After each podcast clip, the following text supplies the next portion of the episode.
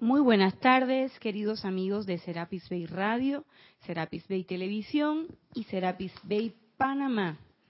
Hoy es lunes 5 y 30, hora de su espacio Cáliz de Amor. Yo soy Irina Porcel y la presencia de Dios Yo Soy en mí reconoce, bendice, saluda con mucho amor a la presencia de Yo Soy en todo y cada uno de ustedes. Yo soy aceptando igualmente.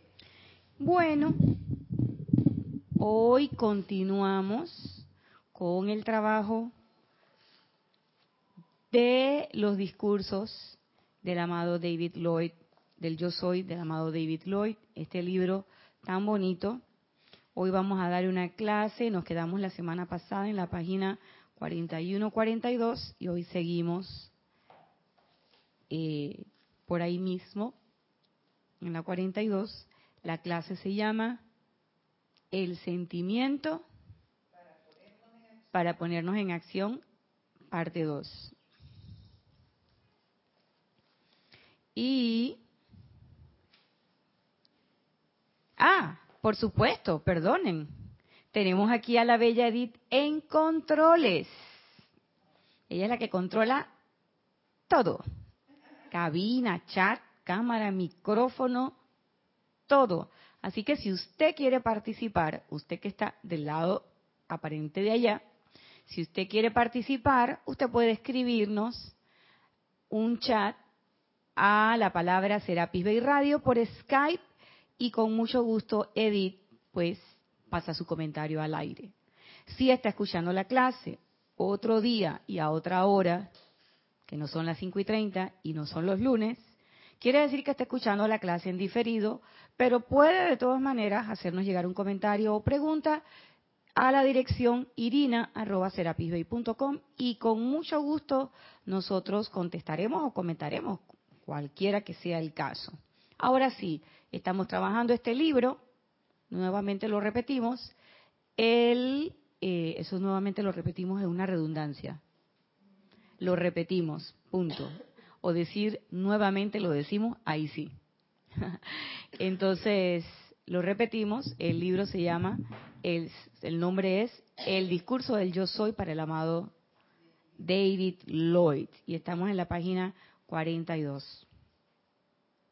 La semana pasada él nos había dicho, bien importante, él nos ha venido hablando desde el primer día de la importancia del mundo emocional y de los sentimientos como motores.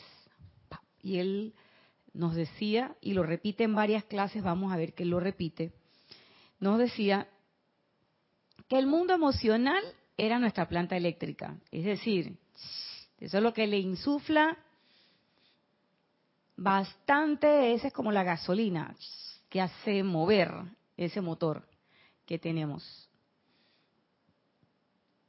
Y él nos decía que el hecho de que nosotros estuviésemos opinando sobre este hermano, sobre este otro, sobre esta situación, sobre esta otra, no solamente nos distrae, sino que también hace que esos sentimientos discordantes impacten nuestro mundo emocional se queden allí y después entonces nosotros tengamos que ver con la eh, el retorno de esa energía. Y él hablaba, desde la primera clase nos dijo, que ¿por qué pensaba, hacía la pregunta, que por qué pensaban, pensábamos nosotros que él venía hablarnos. ¿Y qué nos decía? Que Él no venía solamente a mostrarnos palabras, sino que Él venía a que la experiencia que Él nos estaba planteando impactara de tal manera nuestros mundos emocionales que nosotros quisiéramos realizar ese logro victorioso en nuestras vidas. Y hemos caído en la cuenta o estamos en el entendido, por lo menos, de que si ese entendimiento, entre comillas, de que podemos acceder a ese logro victorioso, si nosotros lográramos sentir eso auténticamente y bien profundo ahí en nuestro corazón y llegamos a sentir ese anhelo, a tener ese anhelo, dice el amado David Lloyd que se hace el trabajo y ascendemos. Pero bueno, lo cierto también es que todavía seguimos aquí, porque muchas veces, ¿qué nos pasa? Que no ponemos la atención donde debe estar, que es en la presencia yo soy, y nos andamos fijando en cada uno de los defectos o desvirtudes o lo que fuere, como lo querramos calificar, que tiene nuestro hermano. Y cuando digo nuestro hermano, no me refiero a los hermanos que están aquí en Serapis Bay o que tienen ustedes en sus grupos en sus países. Porque hermano, la verdad sea dicha, viene a ser todo el que te encuentras por allá afuera. Hermano es desde el chofer del taxi hasta el que te sirve en un restaurante, hasta el que estaba paseando su perro por enfrente de ti. Todo el mundo es tu hermano. Y hermano es incluso eh, la persona que en este momento está sembrando en un campo de té en Sri Lanka. Que yo no lo conozco, no sé quién es, ni ella me conoce, ni sabe quién soy yo, pero tanto en él que está en Sri Lanka o en ella que está en Sri Lanka sembrando en un campo de té, como yo que estoy aquí dando la clase, ambos somos una presencia. Yo soy individualizada y ambos estamos aquí. Ninguno es más que otro, nadie es más importante que otro, simple y llanamente tenemos planes distintos. Ese es todo. No hay ni más ni menos. No hay ni bien ni mal. Simplemente hay un ir y venir. Y ese ir y venir que nosotros vemos constantemente, que es toda la gente que llega a las nuevas corrientes de vida, las otras corrientes de vida que se que retornan o a casa o por lo menos al espacio eh, en la octava donde es menester examinar los resultados del proyecto que hicimos, si son apegados a lo que planteamos al inicio o no apegados a lo que planteamos al inicio. Fíjense que ya estoy dejando de decir que si es buena o mala. No, no, no, porque no, es así. No es ni buena ni mala. Es simplemente te apegaste al plan, te distrajiste y te fuiste para otro lado o, o te apegaste al plan y realmente hiciste lo que debías hacer. Y de eso es lo que el maestro nos habla. ¿Mm? Y él, nada más para recordarles,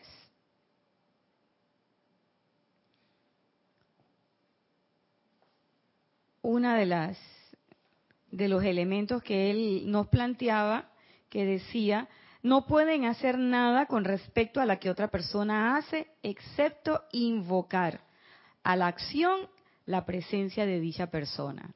Entonces, en la clase pasada el maestro nos estuvo llevando de la mano por ese recorrido de su enseñanza que nos plantea que nosotros no somos palabra más, palabra menos, y aquí yo refraseo, esto es lo que nosotros hemos dicho, nosotros no somos corregidores cósmicos, ni planetarios, para estar viendo que si Edith cometió este error, que si Mati cometió el otro, que si el otro hace esto, que si no sé qué, que yo no estoy para ver eso. ¿Por qué? Primero porque Edith no es ni mi hija, ni mi subalterna, ni mi discípula. Quizás con Mati sí puedo decir una que otra cosa y hay que ver cómo uno la dice. Pero tampoco, porque eso es una relación que es, como digo yo, una curva en el camino. Es momentánea, como el cual incluso nuestras relaciones familiares son momentáneas.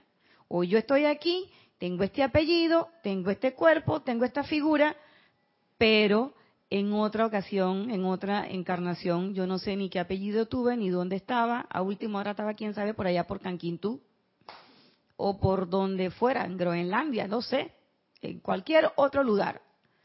Entonces, la verdad sea dicha es que yo no tengo idea ni siquiera de cuál es mi plan, de qué es lo que me toca a mí, cuál es la puntada que tengo yo que tejer en el famoso tapete cósmico.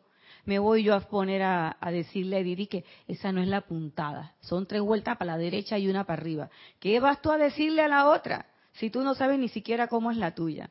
Entonces hay una, hay una, digamos una regla, si se puede decir, o tres elementos que sí te permiten a ti dentro de ciertas, dentro de cierto contexto, poder dar orientación en un momento en que se requiera. Tampoco estar pendiente del mínimo error que comete eh, tu empleado o tu hijo o tu discípulo, porque llega un momento en que te vas a convertir, eh, oye, más que en un facilitador del camino, te vas a convertir en el obstáculo en el camino de esa persona. Entonces, se dan cuenta que las cosas, las licencias no son así tan abiertas. Entonces, yo no tengo por qué estar mirando para el otro lado. Y lo que dice el, el amado David Lloyd es que lo más que uno puede hacer, lo más que uno puede hacer es invocar a la presencia en esa otra persona. ¿Para que haga qué? Para que haga lo que tenga que hacer lo que sea menester hacer, pero no la puedo calificar con mi punto de vista, porque mi punto de vista no es perfecto, ni es el único. A ver, Edith. No, te iba a decir eso mismo, Nadia, y cuando tú te intrometes en las situaciones de otros y no resulta como ellos esperan, entonces el culpable eres tú. Así es. Van a decir eso y, y terminas tú enfadado y con una situación discordante que no tenías por haberte inmiscuido en los asuntos ajenos. O también terminan disgustados contigo. Pongo el caso de los hijos. Y hoy casualmente hablaba con una compañera de, trabajo sobre el asunto, que ella me estaba haciendo un comentario. Esos comentarios que siempre que tengo una amiga que, que la amiga eres tú misma. Y yo sí le decía, digo, yo soy incapaz de decir, estamos hablando en este caso de las relaciones que tienen los nuestros adolescentes y jóvenes tempranos. Ay, pero es que yo, es que esta amiga le coge tanto cariño a las novias y entonces cuando las novias se van y queda, entonces me hacen la pregunta a mí, ¿no? Y estábamos en esa conversación. Yo dije, digo, bueno, yo las quiero a todas y yo también lo quiero a él. Pero la verdad sea dicha, el hijo mío es ese, no es la muchacha. Entonces, yo a todas las quiero, sea una, dos, tres, cuatro, sea Juana, Petra, Pancha, Lisi, la que sea. ¿Eh? Y yo le dije además, ¿por qué?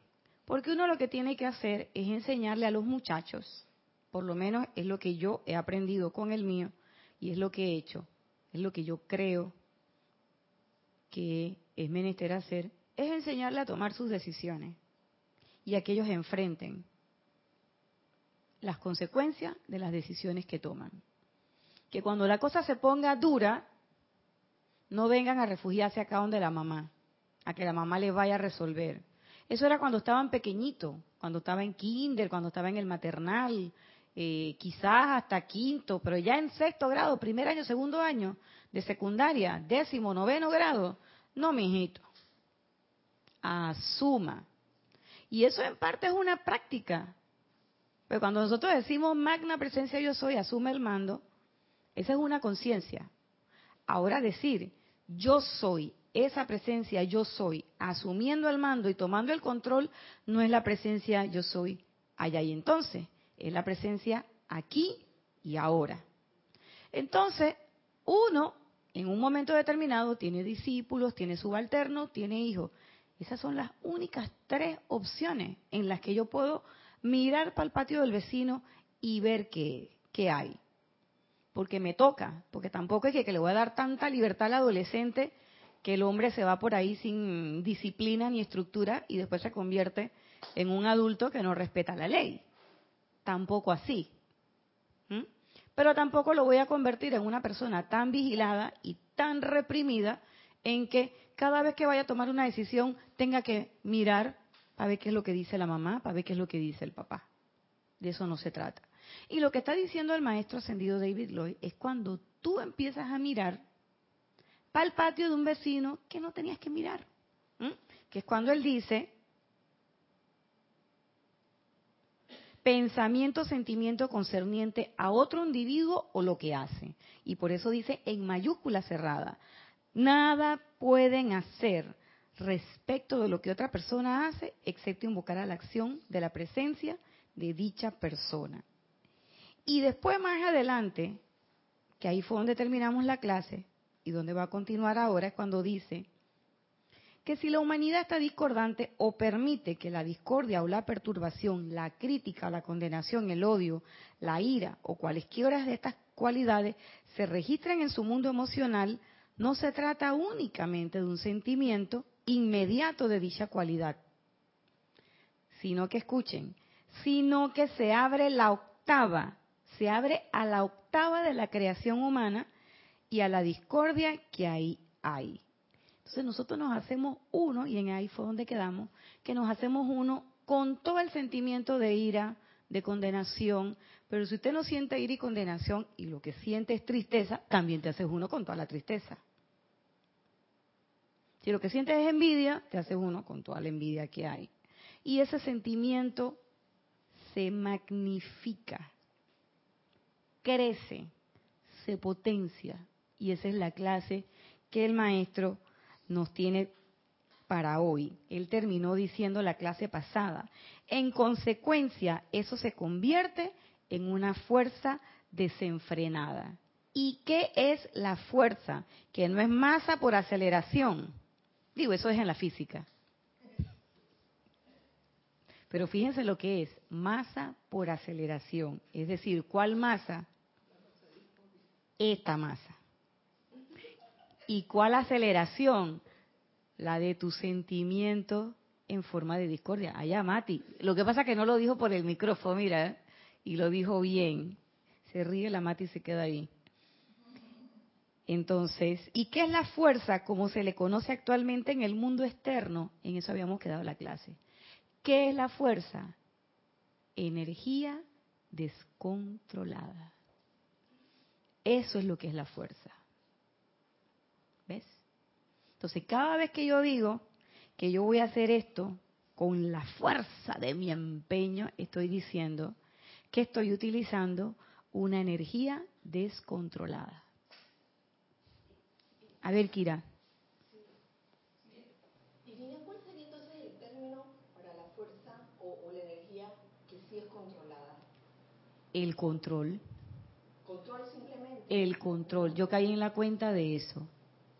Por eso los maestros hablan de autocontrol y en ningún momento, mira que lo tuve buscando y ahora que, estoy, estamos pendientes de una actividad que viene en, en el periodo de Semana Santa, que este, uno de los maestros que, que nos, nos escogimos para eh, presidir esos días es el Mahashohan. Y hemos buscado en todos los escritos del Mahashohan y en ningún, en ningún escrito está la fuerza, salvo cuando hablan de la... No, perdón, no hablan de fuerza. Miento, les estoy mintiendo. Lo que hablan correctamente es del poder que yace en el corazón. En ningún sí, hablan de eso, del poder. Sí, del poder. No hablan de la fuerza.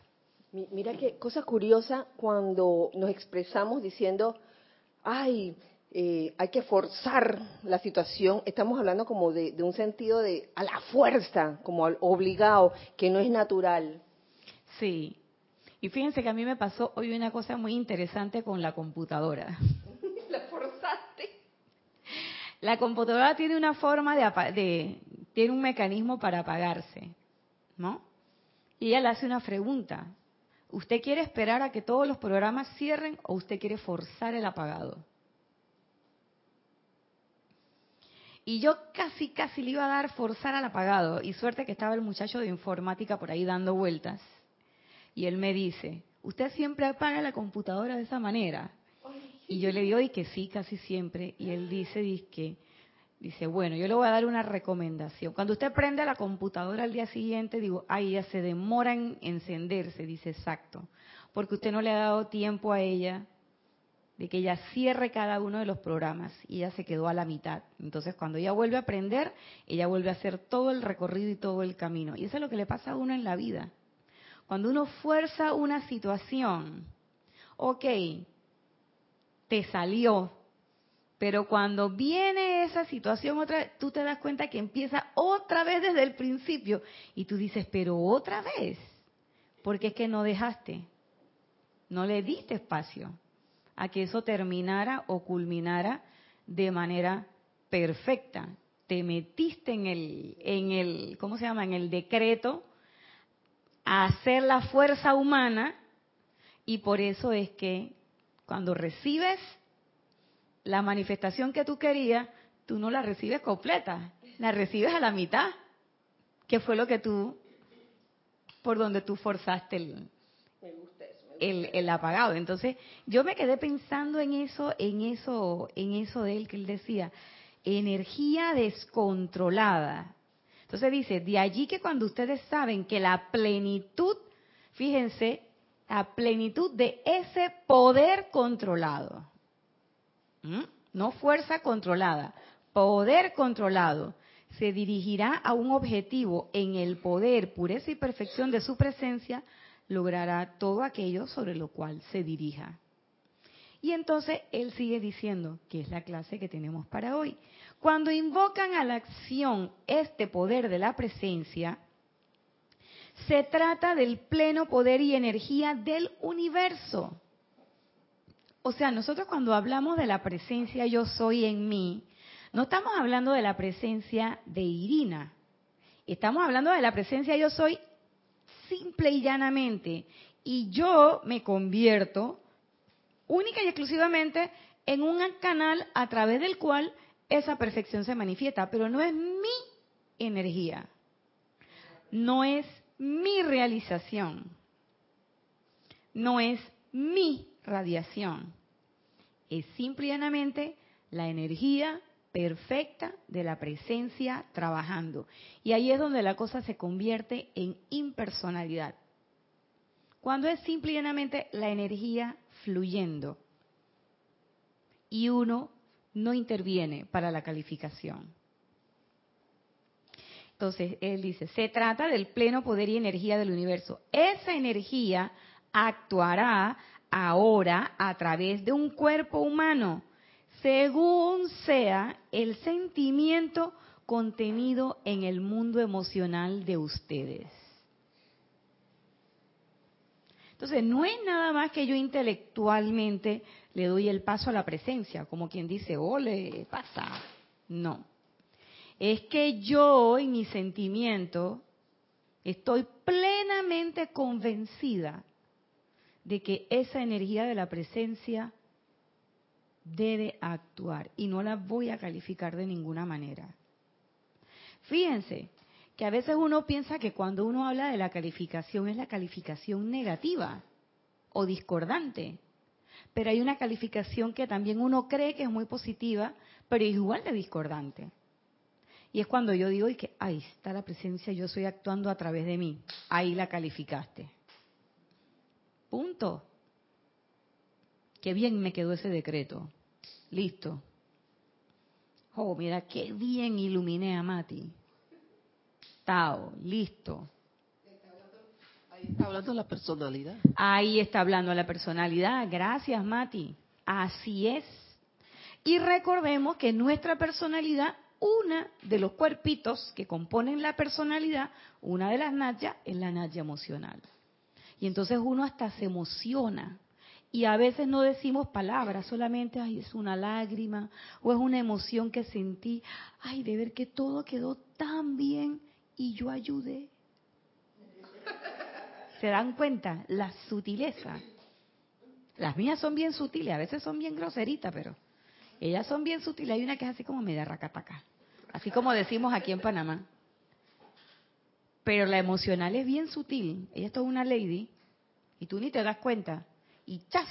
Ahí puso la cáscara para que se resbalaran los otros tres cuerpos. Y ella, por supuesto, cuando los otros tres van cayendo, ella va de la mano ¡ah! y se cae.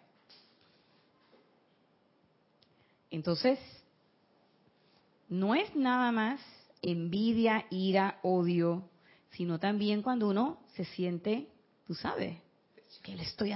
Eso no quiere decir Ojo, cuidado. Eso no quiere decir que no podemos sentirnos felices porque hicimos un buen trabajo o nos sentimos contentos, como cuando terminamos a veces los servicios de transmisión de la llama, que nosotros terminamos, uff, bien elevados y entonces después que se apaga la cámara, que ustedes quizás no lo, no lo pueden apreciar, nosotros nos abrazamos, nos damos las gracias, nos saludamos y es una actividad, tú sabes, bien bollante, elevadora. Eso no quiere decir que no podamos sentir eso. Yo estoy hablando de ese otro gusanito que está por dentro que dice, oye, pero qué bien me quedó este decreto. Pero viste, qué pretty me quedó a mí, viste, eh, Petra, qué bien toco la flauta. Ajo, ajo, pero es que esta arpa me quedó divina. Es que yo soy la mujer del arpa. O yo soy la mujer de la flauta. O ven acá, Mati, que yo te voy a enseñar cómo es que se toca eso, porque tú no lo estás haciendo bien. Ese tipo de cosas que a veces a uno le puede parecer de que, ay, no, yo lo que estaba era contenta, no sé qué. Nah. No me venga con cuento. Eso es ahí un sentimiento de, tú sabes, como de superioridad. y eso también es discordante. ¿Por qué? Porque es un sentimiento que te separa. Ya yo caí en la cuenta que los sentimientos que te separan o las sensaciones que te separan de tu hermano y del resto son sentimientos discordantes, porque los sentimientos no discordantes son los sentimientos que te hacen unirte, gracias Edith, que te hacen unirte. Son sentimientos que te hacen ver que yo soy aquí y yo soy allá y no hay esa diferencia. Son esos sentimientos que, ok, yo estoy viendo a la persona que está pidiendo limosna ahí, pero no me hacen sentir asco. Y si le tengo que dar algo, se lo voy a dar con todo el corazón y no voy a hacer como que, ay, ay, ay, la cosa ahí. Te lo voy a dar por lástima o que cuando voy a, disipar una duda o voy a instruir a alguien, lo voy a hacer con todo amor y no lo voy a hacer desde la perspectiva de que yo soy la que sé, ni nada por el estilo. Entonces, esas cosas uno va viendo poco a poco. ¿Qué es lo que pasa con ese sentimiento? ¿Me une o me separa? Me separa ese sentimiento, lo más seguro es que es discordante. Me une, ok, ahí yo hago una, una, hago una acotación. ¿En qué sentido te sientes unido? Porque hay que ver, a veces yo tengo una tristeza, o, voy a poner un ejemplo, tengo una hermana que está pasando por un momento y está triste, y yo me voy a, yo voy a darle disque confort a esa hermana, y me uno, me uno en conciencia con ella y termino llorando igual que ella y deprimida y todo. Perdónenme, pero esa no es la conciencia de unidad. La conciencia de unidad viene cuando yo reconozco que en esa persona, aunque esté triste, aunque esté así con los ojos hinchados de llorar o lo que fuere, yo reconozco que ahí hay una presencia yo soy y que ahí hay un sentimiento bollante que está ya oculto en su corazón.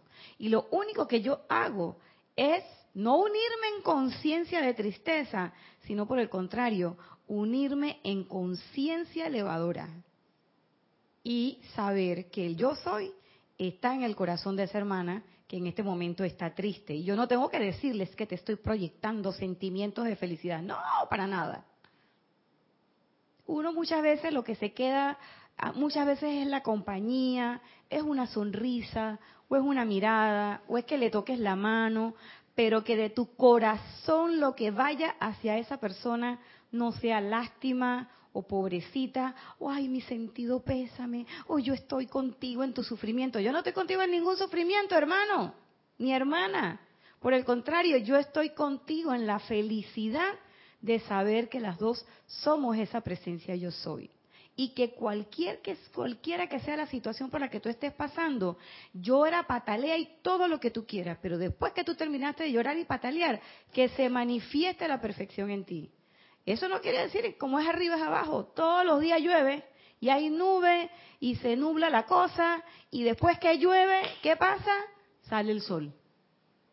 Entonces, aprendamos de la naturaleza. Así es. Una vez cada cierto tiempo, los países de cuatro estaciones, todos los árboles llegan, uy, se ponen mustios, se le caen las ramas, se le caen, perdón, las hojas, y las ramas se quedan vacías de hojas. Pareciera que el árbol estuviera muertecito. ¿Eh? Y cuando pasa ese periodo que le llamamos invierno, viene la primavera y ¿qué sucede?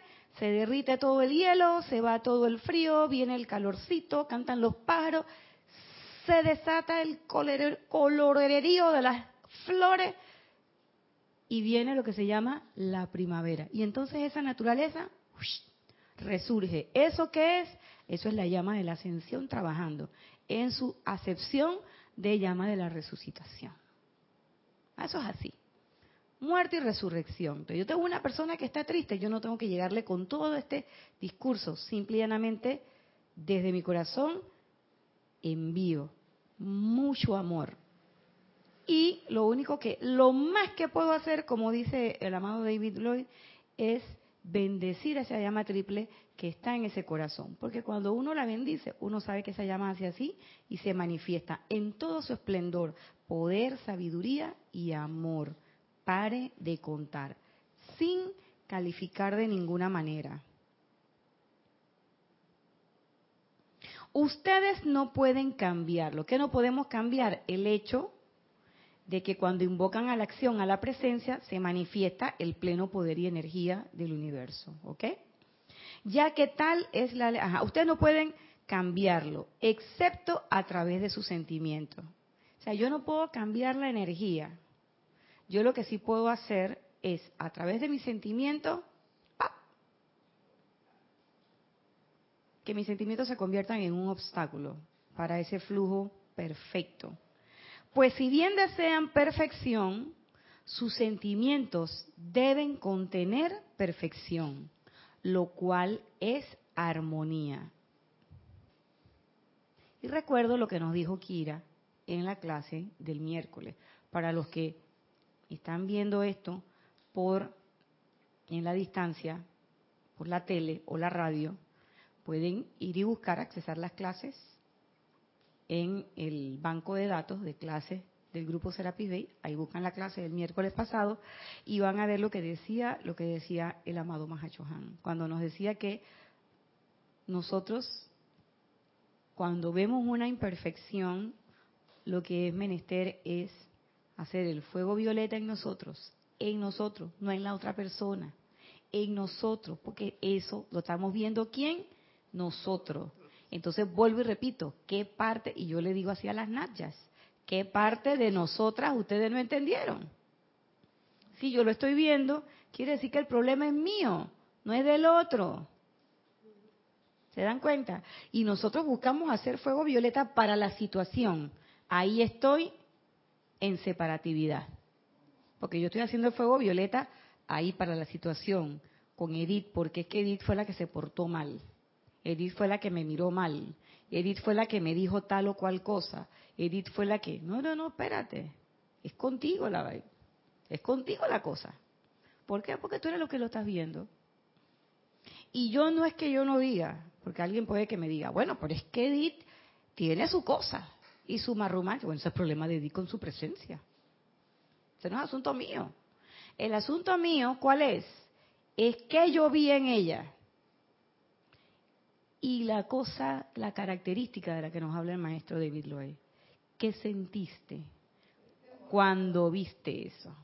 ¿Por qué te molesta que ella ponga la manito aquí y haga así? ¿O por qué te molesta la risa de Edith? ¿O por qué te molesta eh, que yo me traquee los, los dedos? ¿O por qué te molesta que yo me quite los zapatos? ¿O por qué te molesta mi forma de comer, que yo sorba la, sopa. Dice, ay, es que es la cuestión de educación. No, no, no, no, no, espérate, a ti te molesta. ¿Por qué te molesta que yo diga, ay, madre? ¿Por qué te molesta que... ¿Qué se me puede decir? Bueno, eso sí es molesto. Iba a decir un ejemplo un poco grosero. Eso sí es molesto. Ahí no me meto. Pero ¿por qué te molesta eh, que yo diga palabras sucias? ¿Por qué te molesta que mi perfume, que yo me pinte la boca de rojo? ¿Por qué te molesta que yo use botas? ¿Por qué te molesta que yo apriete la pasta por la mitad? Esa es una clásica de las parejas, que yo apriete la pasta por la mitad. ¿Por qué te molesta que este a mí me guste eh, tomarme mi vinito todas las noches. Bueno, yo no tomo vino. Bueno, no tome vino. ¿Y por qué tú vas a obligar al otro que, tome, que no tome vino? Tú estás en la enseñanza, el otro no está en la enseñanza. ¿Cuál es tu problema? Ah, no, pero es que si, tiene, si, va a andar conmigo, ah, entonces si va a andar contigo ya lo dijiste. Tiene, tienes que ponerle esa regla. Y si el hombre no quiere cumplir con esa regla, tienes que estar lista para dejarlo ir. Entonces muchas veces pasan esas cosas y nosotros, yo se los voy a poner de una forma muy sencilla, como me estuvo pasando un tiempo a mí, y no era un hombre que estaba viviendo, bueno, sí era un hombre que estaba viviendo conmigo, pero no era mi pareja, era mi hijo. que mi hijo no es mi pareja. Pero el hecho de que yo sea su mamá y tengamos que, que eh, convivir juntos no quiere decir que es de mi propiedad. Y yo reconozco ahora, que ya va a cumplir 18, 19 años, en que habían cosas que yo hacía cuando él era un niño, que yo pensé que eran buenas prácticas, pero reconozco que muchas de esas buenas prácticas fueron obligadas, por lo tanto no fueron buenas prácticas. Y una de esas cosas muy sencillas era, por ejemplo, bendecir los alimentos. Cada vez que íbamos a comer yo le decía, te toca. Y entonces mi hijo dice, así con esta cara, ¿no? Estoy para los que están viendo el diferido, estoy poniendo cara de, de que no quiero con mucho. Entonces él venía papi hacía la bendición y todo eso. Y así estuvo como hasta los, ¿qué? Como hasta los 16 años. Y un buen día, una Navidad, este, nosotros siempre hacemos una, un brindis y en mi familia eh, siempre se hace una bendición de los alimentos antes de cenar. Y mi papá le dice a mi hijo, bueno, te toca el, brindis. Y él dice, no, abuelo, yo quiero hacer la bendición. Ay, ese día yo me sentí bien, pero ese día yo caí en la cuenta. Mira tú, cada vez que yo lo mando, una cosa era hacer el gesto y ahora él lo hizo voluntariamente. Entonces yo me senté y conversé con él. Y él me dice, bueno, mamá, yo te hacía caso porque yo estaba chiquita, pero ya últimamente él me decía, no, no, no, no, hazlo tú. No, no, no, no, hazlo tú. Entonces yo me daba cuenta que cuando venían las reuniones familiares era esa cosa de que Ángelo bendice la comida. Mentira, era para que la gente viera que él bendecía los alimentos. Pero cuando él quería bendecir los alimentos era cuando estábamos comiendo él y yo solo, no cuando había público. Entonces, por primera vez lo quiso hacer cuando estaba en el seno de la familia con todos sus primos, mis hermanos, todo eso, y le salió una bendición, bueno, a su manera, bien bonita. Y él lo hace, ahora yo me doy cuenta que cuando él está comiendo solito, él viene y hace así, ta, ta, ta, ta, ta, y bendice. Y ya yo no tengo que obligarlo. Entonces a veces uno piensa que uno está haciendo cosas y entonces uno quiere obligar a la, obligar a la gente obligar a la gente a que haga lo mismo que uno. Y eso no es así. Porque uno es el que está en la enseñanza, pero el otro no. ¿Mm? Entonces, igual yo no me voy a poner a ver que si hay, estás tomando porque, porque te molesta que el otro tome licor. Ah, porque es una de las siete sustancias. ¿Pero él está en la enseñanza? No, entonces. Pero debería, bueno, tú lo has dicho, debería, pero él no está en la enseñanza. Y no es tu hijo, no es tu empleado, ni es tu discípulo. E incluso yo he entendido que aunque sea tu discípulo, y aunque sea tu empleado, y aunque sea tu hijo, lo más que tú puedes hacer es recomendarle y es menester que la otra persona decida.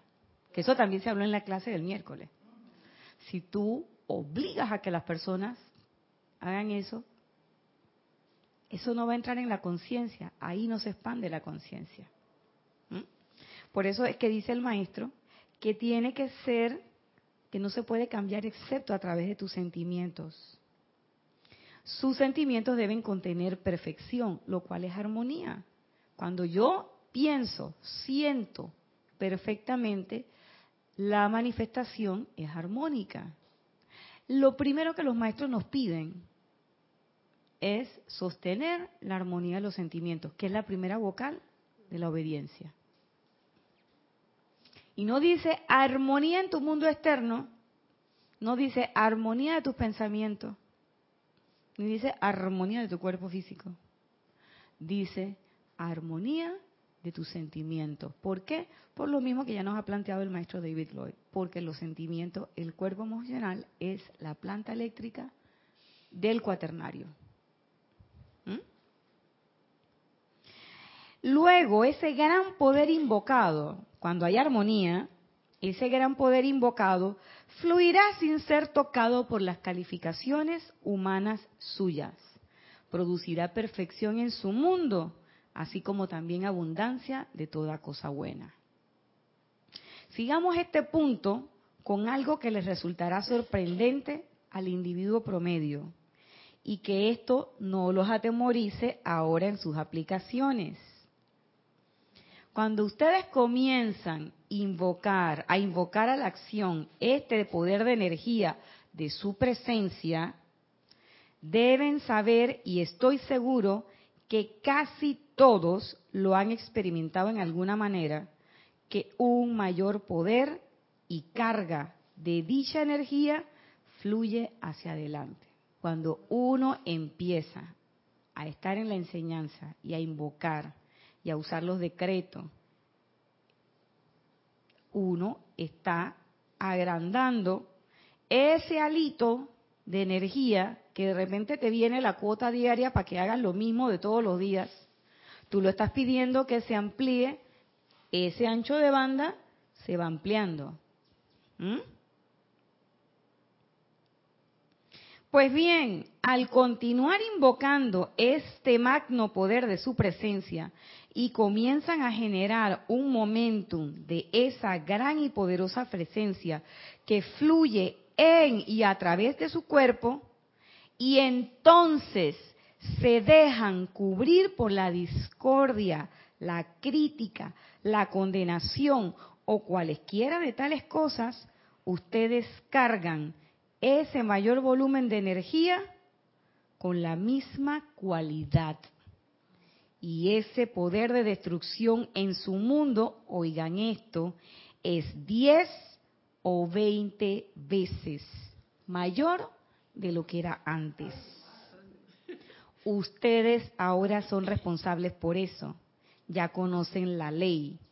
Saben que si bien, que si tienen discordia en sus sentimientos, eso afecta y carga su mundo con dicha cualidad, sea cual fuere. Veinte veces más.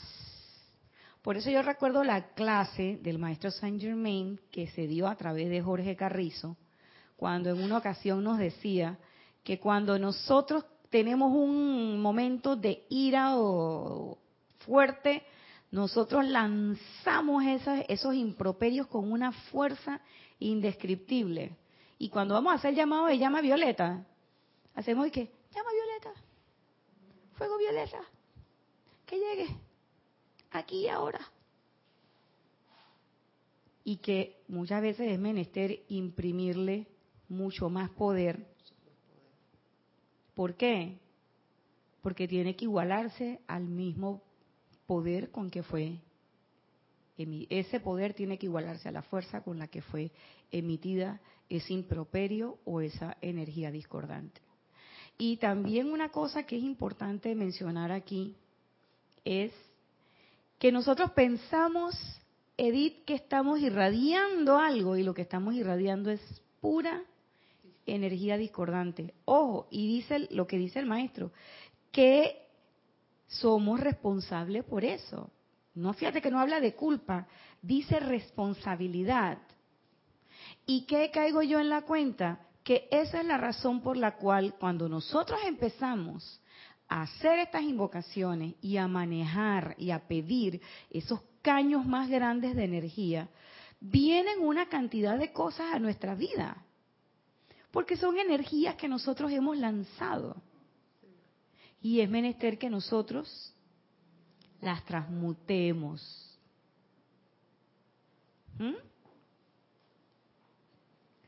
Pues bien, cuando invocan ese gran poder, y esto miren esto, esto sí, a mí miren, como decía Jorge. A mí esto, sí, ya aquí, o sea, de muerte lenta, me mató. Fíjense, cuando invocan este gran poder, coma, a sabiendas de que aumentará dicha discordia, es decir, cuando tú eres un estudiante de la luz, sabes que tienes que mantener la armonía, y a veces uno sabe que si coge, porque a veces uno lo sabe, que si yo cojo esa rabia, pero uno dice, nah, yo cojo la rabia, la doy su dosis de ubicatol y después le echo fuego violeta. Miren lo que dice aquí. Eso no es así. Cuando invocan este gran poder, a sabienda de que aumentará dicha discordia, si continúan permitiendo que la discordia lo gobierne, entonces los individuos se preguntarán, ¿por qué no derivan resultados de sus aplicaciones? Se debe a que han permitido que la gran energía que han invocado sea cargada con discordia en los sentimientos y por supuesto no pueden derivar resultado alguno.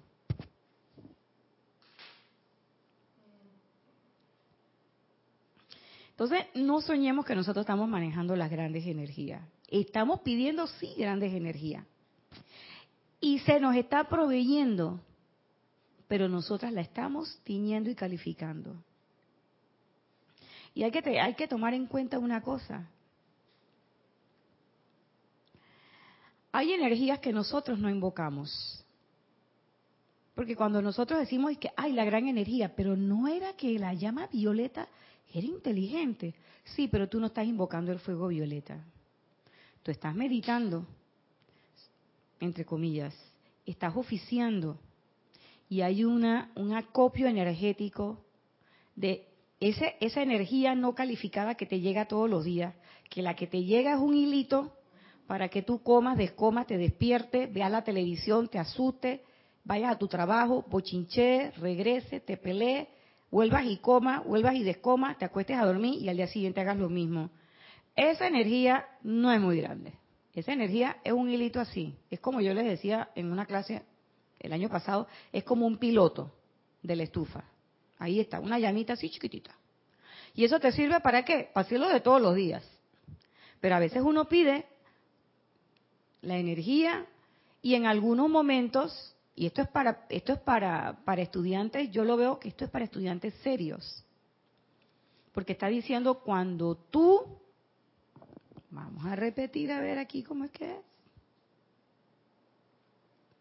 Cuando comienzan a invocar a la acción ese poder de su energía, de su presencia. ¿Y quiénes son esos? Somos todos nosotros que hemos invocado y que estamos usando el fuego sagrado y que estamos usando los fuegos y todo lo demás. Y llega un momento en que tomamos, cogemos una rabia. Sí. Porque no vamos a llamar engaño. Dice que es que ya yo soy. Sí, yo soy Santa Nacha. Porque yo estoy casi, casi, la señora Estrella y yo, yo y la señora Estrella, íntimas, casi amantes perdóname, perdóname, pero discúlpame. Cuando tú, y una de las cosas que nos dicen los maestros, tú quieres ser discípulo de un maestro, empieza a comportarte como si todo el tiempo tú estuvieras enfrente del maestro. Y comienza a pensar, ¿qué haría el maestro en esta situación? Y así es como empieza la transformación. Pero yo dije que yo soy discípula del maestro San Germain porque mira cómo uso la llama violeta. Pero yo vengo y agarro y le doy una solia a todo el mundo. Dice que mira que es que los, iluminé y no los iluminaste nada. Lo que hiciste fue que los encandilaste, los prendí. Y hay que dar un chamuscado a todo el mundo. Porque a veces, yo recuerdo cuando en el Jurásico a veces eso pasaba. Dice que es que soy puro rayo azul. Y tú lo que agarrabas era, sacabas el rejo y cuereabas a medio mundo. Y ahí cuando un estudiante de la luz lanza una energía discordante, la lanza con una fuerza diferente. Es como proporciones guardadas, es como ese niño o esa persona que es un lanzador en un juego de béisbol amateur. Y él lanza su pelota con cierta intensidad, pero es un juego amateur, estamos jugando entre amigos. Y los batazos también son entre amigos. Pero no es lo mismo cuando yo pongo de lanzador en ese juego, por ejemplo, estemos jugando estos amigos y yo me lleve, que el as bajo la manga es que me llevé a Mariano Rivera, el cerrador de los Yankees. O sea, no es lo mismo. Alguien que te lanza una bola rápida a que te la lance Mariano Rivera. O que de repente yo me lleve a este jugador de los Yankees, no ya no voy a decir más nombre, y el tipo es el, el, cuarto bate, el que tiene el promedio de bateo más grande. Por supuesto que cuando yo le lance eh, la pelota, el tipo me va a tirar un jonrón cada vez que yo se la lance. ¿Por qué? Porque este es un profesional. Su trabajo es todos los días, pa, pa, tirarle a la pelota y para el otro lanzar. Son profesionales, no es lo mismo. ¿Mm? Los otros son amateurs tienen que hacer otras cosas. Este, y así mismo pasa en la vida cotidiana. Todo el mundo está en sus cosas. La gente no sabe de esta enseñanza. Pero yo que sí la sé, tú que sí la sabes, que me estás viendo y me estás escuchando, y creemos en el impacto que tienen las palabras, porque pienso, siento, manifiesto, lo que piensas y sientes, eso traes a la forma, allí donde está tu atención, allí estás tú, y sabemos en el poder del decreto, yo no puedo hablar a tontas y ciegas como cualquier otro. Y no es que yo me crea superior o lo que fuere, sino es que tengo que cuidar lo que estoy haciendo, porque como dice el amado David Lloyd, tengo una responsabilidad. Y por allá afuera hay mucha gente que tiene un corazón de oro, que no conocen intelectualmente a los maestros ascendidos, pero yo estoy segura de que en su corazón esa presencia yo soy ya ha tenido un barnicito ahí en alguna vida anterior. Porque son gente que cuando tú las conoces, tú las quieres, son, tienen una armonía, son gente linda. Y entonces yo me hago la pregunta, ¿y por qué yo que soy estudiante del yo soy? Todavía yo no puedo emitir una radiación como esa. Uno, porque estoy pensando que no puedo emitirla. Y dos, porque quizás en algún momento, como dice el maestro ascendido David Lloyd, le he dejado la puerta abierta a la discordia. ¿Mm? Me he puesto como el catcher ahí a esperar que el mundo externo entre a mi vida. Porque quizás todavía no estoy completamente convencida de que en efecto todas las cosas que yo haga y diga tienen influencia sobre el medio en el que yo me desenvuelvo.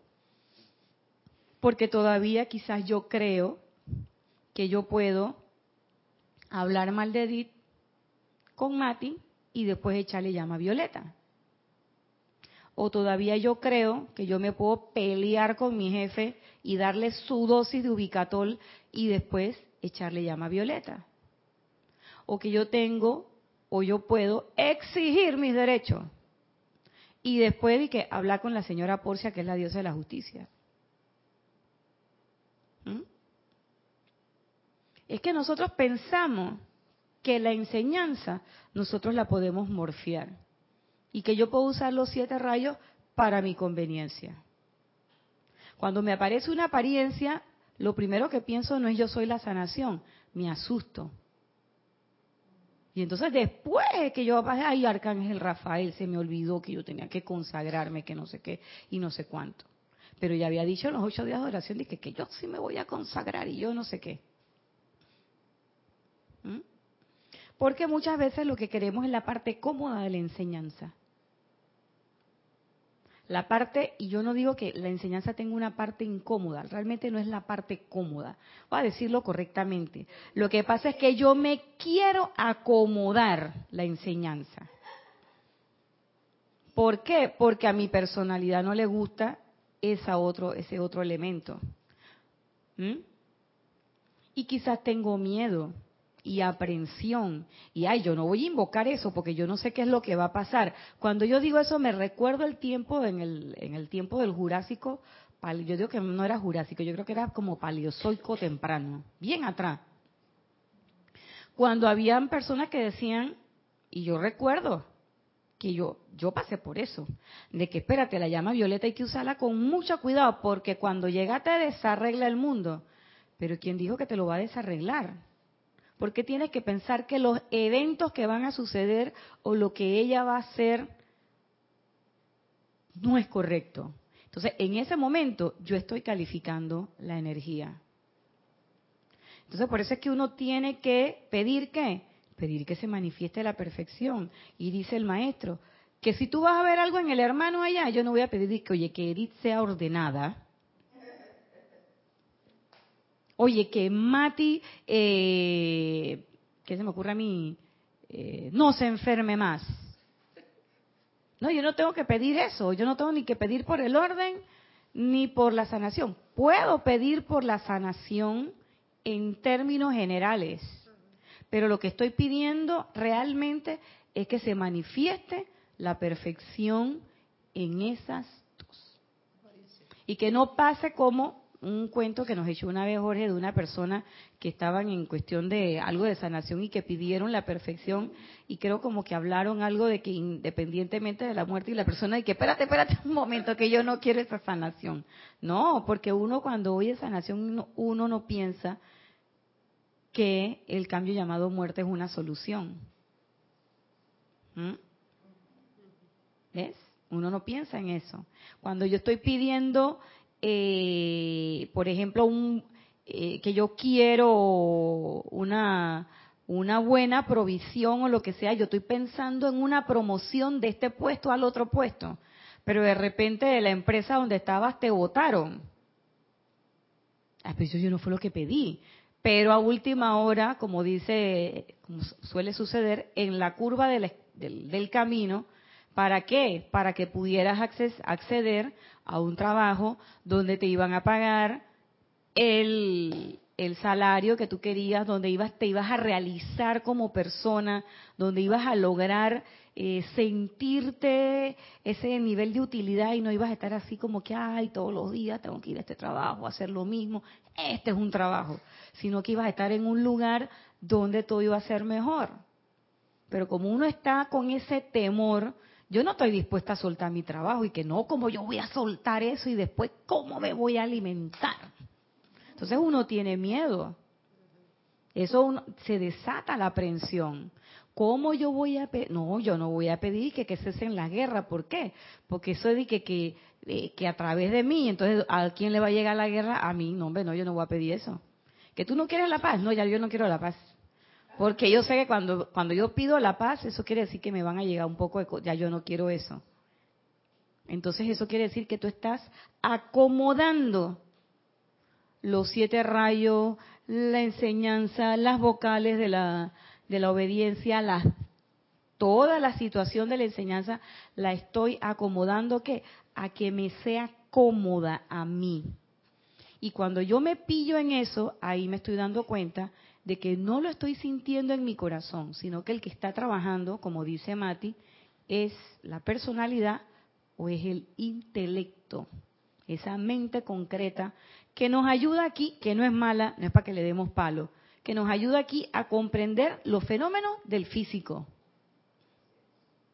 que nos ayuda aquí a pensar, a elaborar palabras, a aprender, lo que tenemos que aprender desde que somos niños hasta que somos adultos y un poquito más allá. Pero la enseñanza de los maestros, como dice el amado David Lloyd, no es para escuchar las palabras nada más, es para impactar nuestros sentimientos, para ver qué es lo que se impacta en nuestros sentimientos. Y por eso, ya para terminar, es que él nos dice que por eso es que no vemos los resultados porque no hay no hay convicción y yo caigo en la cuenta de que la convicción de la que nos hablan los maestros no es una convicción intelectual, sino es una convicción del emocional, una convicción de los sentimientos, donde yo quiero hacer, donde yo quiero ser. Y por lo tanto, cuando yo tengo esa convicción de que yo quiero hacer eso, porque yo quiero ser eso, es decir, yo quiero la ascensión porque yo quiero ser un ser ascendido o yo quiero ser un eh, eh, resguardador del puente o yo quiero ser una presencia confortadora y yo estoy convencida, es decir, en mi sentimiento estoy tan convencida de que yo hago todo lo posible y todas mis actividades se mueven alrededor de yo quiero esto. Y yo caigo en la cuenta que cuando eso sucede, si es hora para irte, te vas. Si no es la hora para irte, tú te quedas. Pero no te quedas enredado en el sansara. Te quedas haciendo el trabajo. Y después te das cuenta que no es que ya tienes más plata, porque no la tienes. Que no es que te volviste millonario, porque no nos volvemos millonarios. Que no te pasa nada de eso pero todo lo demás, por lo que antes te preocupabas constantemente, ya no te preocupa. Y las cosas se resuelven. Algunas otras cosas quedan por ahí pendientes. Pero es por qué? Porque todavía no hemos resuelto la convicción de eso. Dime, Mati. Pienso que los resultados sí se dan, pero mucho lento. Sí se dan. Fíjate que no es ni lento. Ahí sí no estoy de acuerdo contigo. Porque la lentitud es una cuestión de tiempo y el tiempo es una apariencia de este, de este plano. Las cosas se dan en el momento en que se tienen que dar. Es tu mente y es tu personalidad la que dice que es lento. ¿Por qué? Porque es tu personalidad la que lo quería ahora. ¿Te das cuenta? Y no es ahora, es en el momento perfecto. Pero es tu personalidad la que dice, no, tiene que ser ahora. ¿Ves? Ok. Bueno, aquí con la última pregunta de Mati se acaba la clase. Dejamos la otra parte para la próxima semana, no sin antes desearle que esta semana sea de éxitos y sobre todo preparatoria para lo que nos toca el próximo o la próxima semana más adelante, que tenemos este fin de semana, ¿no? El de más arriba, el 18, 19, que tenemos servicio de transmisión de la llama, de la ascensión y tenemos el lápiz móvil.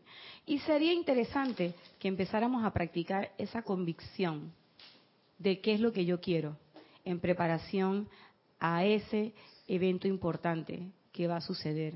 Y nosotros entonces empezaremos a ver cambios. De lo contrario, va a ser un evento más, va a ser algo más, un punto más para, para la lista, pero no va a haber cambio de conciencia. Hay que empezar a trabajar en esa convicción. Así que hasta aquí los dejo. Yo soy Irina Porcel. Este ha sido su espacio Cáliz de Amor. Y nos vemos el próximo lunes, como siempre.